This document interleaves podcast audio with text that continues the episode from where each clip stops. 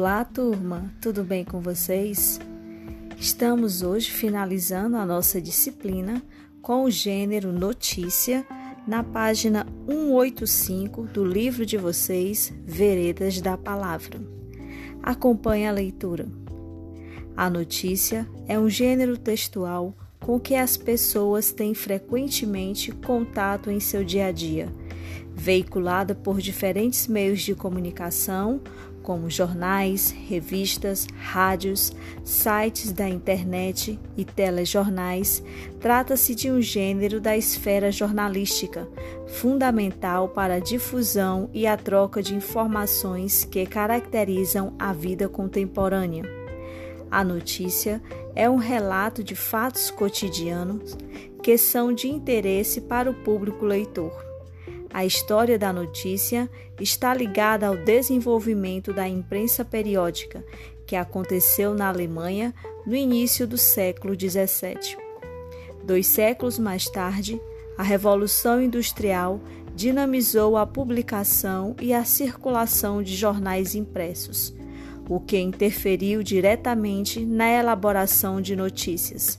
Foi então que elas passaram a ser produzidas em padrões industriais que perduram até hoje, marcados por técnicas de produção, usos específicos da linguagem e uma estrutura composicional relativamente estável. Vamos passar agora para a página 186. As informações tornam-se notícias em função do interesse que despertam e da relevância para um público amplo e de perfil diversificado. Por isso, em jornais, revistas, rádio, televisão e internet são noticiados os fatos mais variados relacionados a diferentes aspectos da vida política, econômica, social e cultural de diversas comunidades, cidades e países. De modo geral, a primeira versão da notícia é estabelecida pelo repórter que realiza a apuração dos fatos.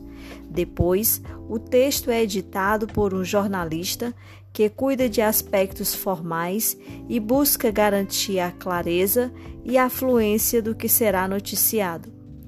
Para estabelecer uma comunicação eficiente, toda notícia deve ser estruturada de forma que facilite a leitura e favoreça a compreensão precisa das informações que veicula. Em geral, a notícia publicada em jornal, revista ou site apresenta as seguintes partes: título, subtítulo ou linha fina, lead e corpo.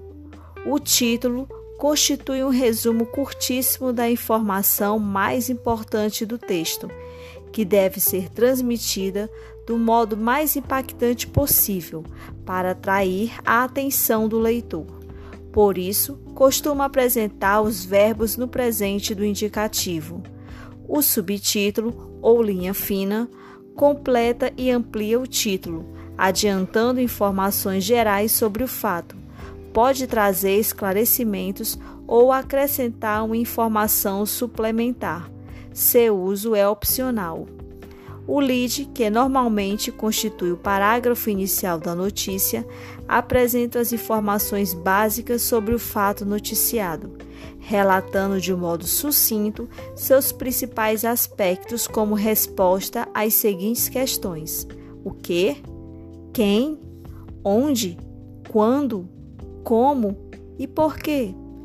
O corpo do texto é o desenvolvimento da notícia.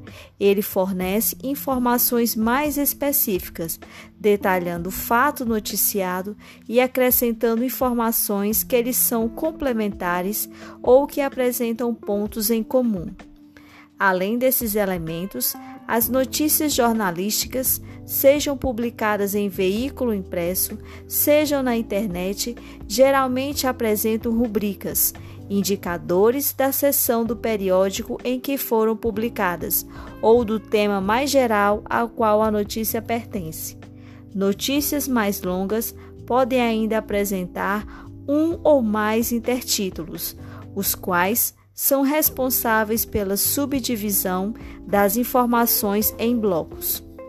Foto e legenda, embora opcionais, são também importantes na composição de notícias, com vistas a destacar o fato noticiado e atrair a atenção do leitor.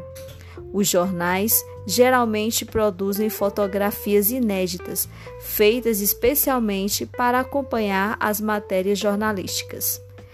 Por se dirigir a um público bastante amplo, a notícia é escrita em linguagem enxuta e dinâmica, sem o uso de termos redundantes ou desnecessários.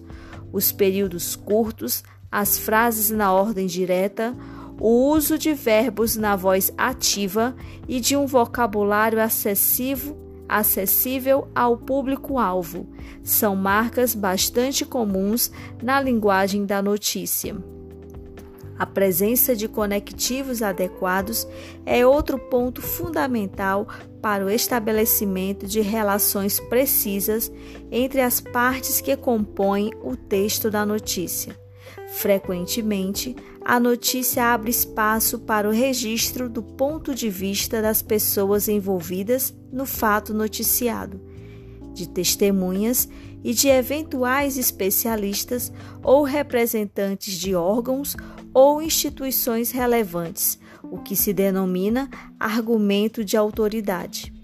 Quando isso acontece, pode ser utilizado tanto o discurso direto, citação literal da fala, como o discurso indireto, descrição da fala. Embora a objetividade e a impessoalidade sejam marcas da notícia, devemos lembrar que não existem textos neutros. As notícias veiculadas em jornal são, em grande maioria, marcadas pela ideologia e pelos interesses específicos de seus autores, e também dos proprietários das empresas de comunicação. Seguindo na página 187, o viés da notícia.